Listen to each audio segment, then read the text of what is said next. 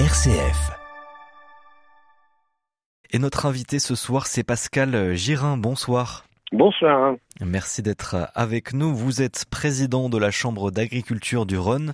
Vous êtes éleveur laitier. Vous êtes membre du groupe de travail énergie renouvelable pour les chambres d'agriculture d'Auvergne-Rhône-Alpes. On va justement parler de ce sujet-là avec vous euh, ce soir puisque c'est le début du sommet de l'élevage. Donc il y aura des conférences autour des énergies renouvelables qui est une vraie question aujourd'hui et on a de plus en plus d'ailleurs d'agriculteurs, d'éleveurs qui s'équipent de méthaniseurs. On va justement en parler avec vous euh, ce soir. Mais avant, euh, avoir une vision un petit peu plus générale avec l'agriculture qui est aujourd'hui le deuxième secteur le plus émetteur euh, en France après les, les transports. Est-ce que selon vous, le virage a été pris quand même par les agriculteurs? Alors, vous savez que on demande à l'agriculture française d'assumer la souveraineté alimentaire, mais également de produire des énergies renouvelables. Et il y a une attention toute particulière euh, qui est portée sur ce sujet en ce moment dans le monde agricole, puisqu'il y a un vrai intérêt déjà pour euh, et faire des économies d'énergie dans un premier temps, hein, puisque le, poste énergie est assez important euh, dans les exploitations. Rappeler peut-être un chiffre tout de même, c'est que les énergies euh, fossiles euh, utilisées par le monde agricole ne représentent que 3% de la consommation globale quand même française. Et selon la prochaine stratégie nationale bas carbone, la SNBC en cours de, révision, l'agriculture devra réduire ses émissions de gaz à effet de serre de 16% euh, jusqu'en 2030, donc c'est 13 millions de tonnes équivalent CO2. C'est un virage quand même d'ampleur dont les leviers actuellement sont pas forcément très connus et détaillés. Vous attendez un, un plan concret de l'État, un accompagnement en tout cas euh, peut-être euh, un peu plus précis? Ben, oui, enfin bon, on, on, attend beaucoup et il faudra effectivement que ça passe par des aides pour aller dans ce sens-là. Après, ce qu'on oublie de dire, c'est que dans le bilan que vous avez évoqué, euh, il y a uniquement les émissions et tout ce qui est capté par l'agriculture n'est pas pris en compte. Euh, notamment euh, le, le, le, captage effectué par euh, le linéaire de Noé hein, dans, les, dans les prairies, dans les champs, au bord des champs, mais également toutes les surfaces en herbe qui sont dans les exploitations agricoles, notamment dans les zones d'élevage. Et, et, et, puis, nous adaptons nos pratiques, et notamment sur la couverture des sols.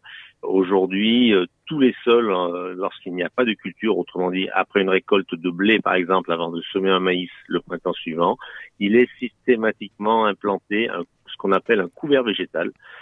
C'est une, une, céréale ou une herbe ou une plante, un végétal qu'on ensemence après la récolte de blé, qui a deux fonctions sert déjà de piège nitrate pour éviter du lessivage de nitrate et aussi un puits à carbone. Est-ce que vous avez des craintes justement avec euh, cet objectif fixé par l'État? Non, euh, enfin après, vous savez que les objectifs fixés sont souvent revus et révisés, euh, bien évidemment, et quelquefois heureusement parce qu'ils sont pas toujours atteignables. Mais là, je suis assez confiant si l'on prend en compte tout le tout ce que l'agriculture fixe et capte comme carbone aujourd'hui et, captera demain dans l'évolution des pratiques. En tout cas, voilà, il y a cet objectif euh, de baisse, sans parler forcément de, captation. Et on sait que l'élevage, justement, et, vous êtes euh, bien placé pour le, savoir, Pascal Girin, en tant qu'éleveur laitier, ça fait partie, en tout cas, de, des postes à émissions les plus importants, avec le méthane, hein, qui est 45% des rejets agricoles. Il faut une baisse du nombre d'éleveurs demain, ces prochaines années, pour euh, remplir aussi tous ces objectifs fixés par l'État? C'est pas du tout ma vision des choses. Euh, vous savez que l'élevage est indispensable au bon équilibre euh, du, du, maintien de, du potentiel des sols, du potentiel de production des sols. On l'a vu dans certaines zones où l'élevage a disparu, notamment ce qu'ils appellent les zones intermédiaires en France. On a perdu un potentiel de production énorme au niveau des sols, car il nous manque de la matière organique. Et l'élevage, dans sa globalité, a cette mission, c'est de ramener au sol de la matière organique. C'est indispensable pour le bon équilibre vivant de nos sols. Pourtant, l'État a bien inscrit cet objectif de baisse de nombre, du nombre d'animaux, en tout cas d'élevage.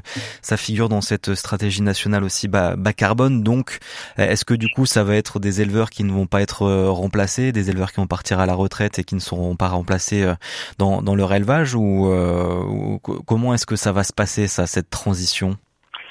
Euh, je ne sais pas. Enfin, les objectifs qui sont fixés, encore une fois, ne sont pas toujours ceux qui sont réalisés.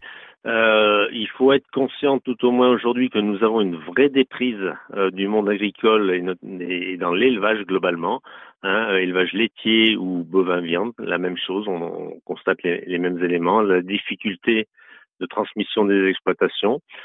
Alors non pas pour l'aspect euh, émission hein, euh, de carbone, mais, mais par rapport à la rentabilité et les conditions de vie, notamment les temps de travaux dans ces exploitations qui sont assez colossales quand même, donc et, qui peinent à, attirer de la jeunesse pour la succession. Donc ça c'est un élément. après il y, y, a aussi d'autres phénomènes. Nous sommes sur un modèle familial d'exploitation familiale en France. On peut peut-être diviser euh, le nombre d'exploitations euh, comme l'ont fait un certain nombre d'autres pays pour avoir des structures plus grandes avec un fonctionnement de salariat. Euh, c'est aussi des choix politiques. Hein. Nous souhaitons conserver, nous, professionnels, notre modèle agricole familial qui est beaucoup plus raisonné et beaucoup plus en respect souvent avec l'environnement. Mais après, euh, la, politique fera les choix qu'elle veut et nous essaierons de nous y adapter. Et puis vous l'avez dit, euh, Pascal Girin, aujourd'hui, donc euh, le gouvernement vous demande de nourrir les Français en émettant le moins possible, mais aussi donc produire de l'énergie décarbonée pour les autres secteurs d'activité. Et justement, parmi ceux qui ont vent en poupe, ce sont les méthaniseurs aujourd'hui qui s'implantent de plus en plus, notamment dans le monde rural. Mais pas que. Vous avez justement un méthaniseur vous chez vous sur votre ferme, Pascal oui, alors c'est bon, il y a déjà un certain temps que ce, euh, ce process de production de gaz existe, euh, mais il est en développement du fait qu'il y a euh, aujourd'hui un vrai besoin de produire du gaz en France et de l'énergie. Moi personnellement, mon installation est de petite taille ou tout au moins adaptée à mon exploitation, hein, puisque les, les, principaux éléments qui sont introduits pour produire du gaz sont en grande majorité les effluents d'élevage de mon troupeau mais également des déchets de légumes en provenance d'un certain nombre de maraîchers, des déchets de, de, de grains, de balayage de, de, silos, on va dire, provenant des coopératives, et puis quelques mares de raisins végétaux, voilà, issus du vignoble Beaujolais, donc euh, essentiellement des, des, déchets. Pour moi, c'est la, la, base même de la méthanisation. Nous ne devons pas y mettre de, de matières premières qui peut servir à l'alimentation humaine en grande quantité. Ça doit être juste à la marge de mon point de vue. C'est le modèle français en l'occurrence. Et vous avez combien de bêtes dans votre éval Ce n'est pas le cas de nos amis euh, allemands. Mon exploitation, c'est une exploitation sociétaire, hein, euh, trois associés euh, et deux salariés. il y a un peu plus de 300 bêtes sur l'exploitation. Donc la, la, totalité de ces effluents est, est reconditionnée et transformée dans le méthaniseur. Est-ce que justement pour avoir un méthaniseur euh, aujourd'hui sur sa ferme, il faut un minimum quand même de, de nombre de bêtes, de, euh, de production aussi de, de ces biodéchets? Oui, bien sûr, puisque euh, quand on, on parle méthanisation, c'est un investissement assez lourd. Et pour l'amortir, il faut bien évidemment qu'il tourne à 100% de son potentiel. Et on, on, se doit, on se doit, avant de se lancer dans ce projet, euh, étudier le potentiel que l'exploitant a à mettre en termes d'intrants dans ce méthaniseur pour qu'il puisse produire la capacité dont il est, à laquelle il est calibré. Et pour vous, c'est vraiment intéressant ce méthaniseur depuis que, depuis que vous l'avez, vous avez euh, économiquement, on, va dire, un bénéfice? Alors c'est un peu la complexité hein, de la méthanisation, euh, puisque l'équilibre économique est, est assez euh, sensible et assez fragile.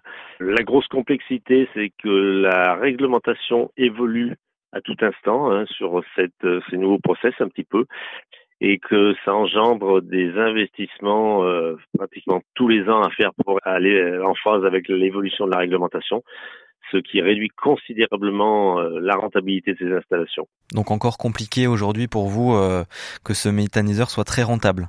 Oui, alors on, notamment en petite petite capacité de production, en petit volume, on trouve davantage de rentabilité sur les grosses installations.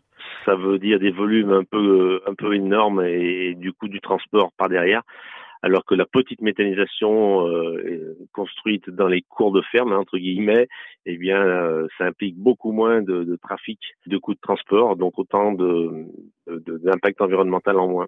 On va justement un peu parler de, de, de cet impact des méthaniseurs aussi, le côté un peu plus négatif avec euh, vous, Johan Fraisse.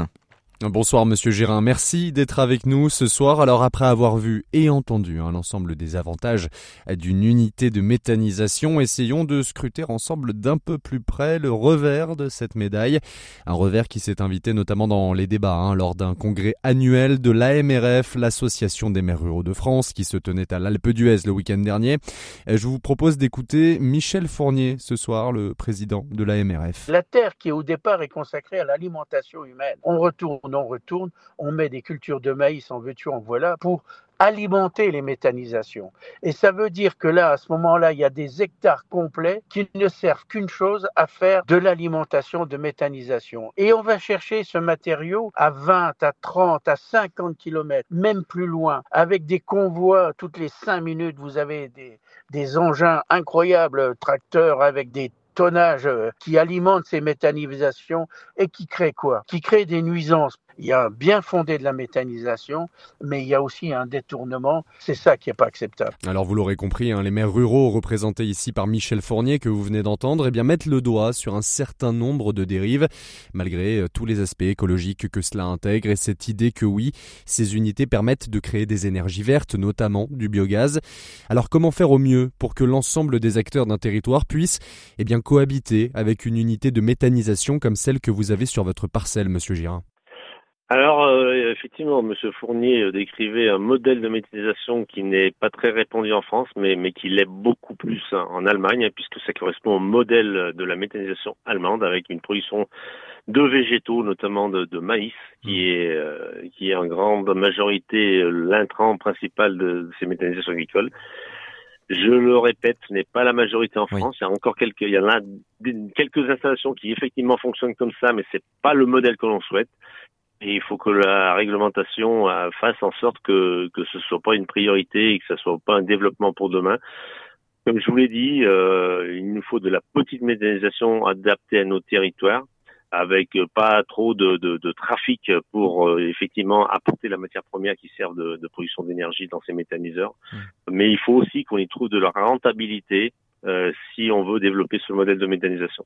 Il y a aussi un autre aspect aujourd'hui au-delà de la méthanisation, c'est l'agrivoltaïsme hein, dont on parle aussi beaucoup ces dernières années, qui se développe euh, aussi.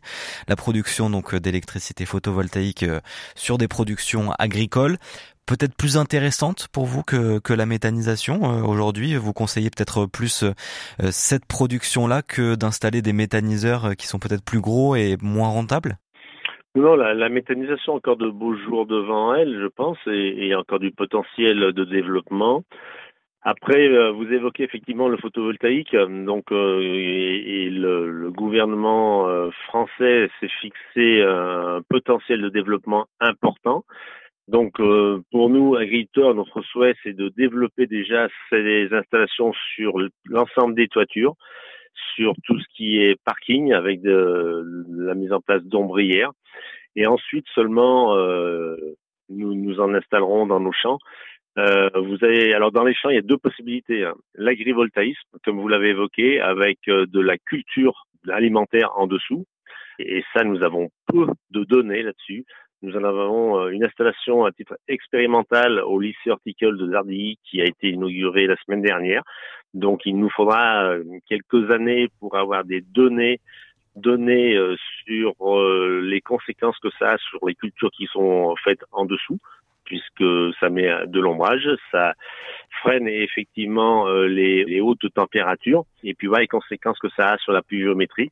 Il semble qu'il y ait des effets positifs, mais tout cela reste à confirmer et il nous faudra d'autres analyses, d'autres expériences, d'autres euh, installations à mettre en place dans d'autres filières pour avoir l'ensemble de ces données avant de les promouvoir, on va dire, sur euh, des territoires beaucoup plus importants. Après, la partie photovoltaïque au sol proprement dite, nous ne souhaitons pas en mettre sur les terres agricoles. Le gouvernement nous demande d'identifier un certain nombre de surfaces de friches euh, sur lesquels pourraient être installées ces installations de photovoltaïque. Nous allons le faire puisque c'est une mission des chambres d'agriculture, mais nous nous en tiendrons uniquement aux terres qui n'ont pas de potentiel agricole, notamment de production alimentaire, pour installer ces, ces panneaux photovoltaïques. Merci beaucoup Pascal Girin d'avoir été avec nous. Donc ce sont des, des sujets qui seront évoqués au sommet de l'élevage jusqu'à samedi. Merci beaucoup d'avoir été avec nous. Je rappelle, vous êtes président de la Chambre d'agriculture du Rhône, éleveur laitier, donc membre du groupe de travail énergie renouvelable pour les chambres d'agriculture d'Auvergne-Rhône-Alpes. Merci beaucoup d'avoir été avec nous. Merci.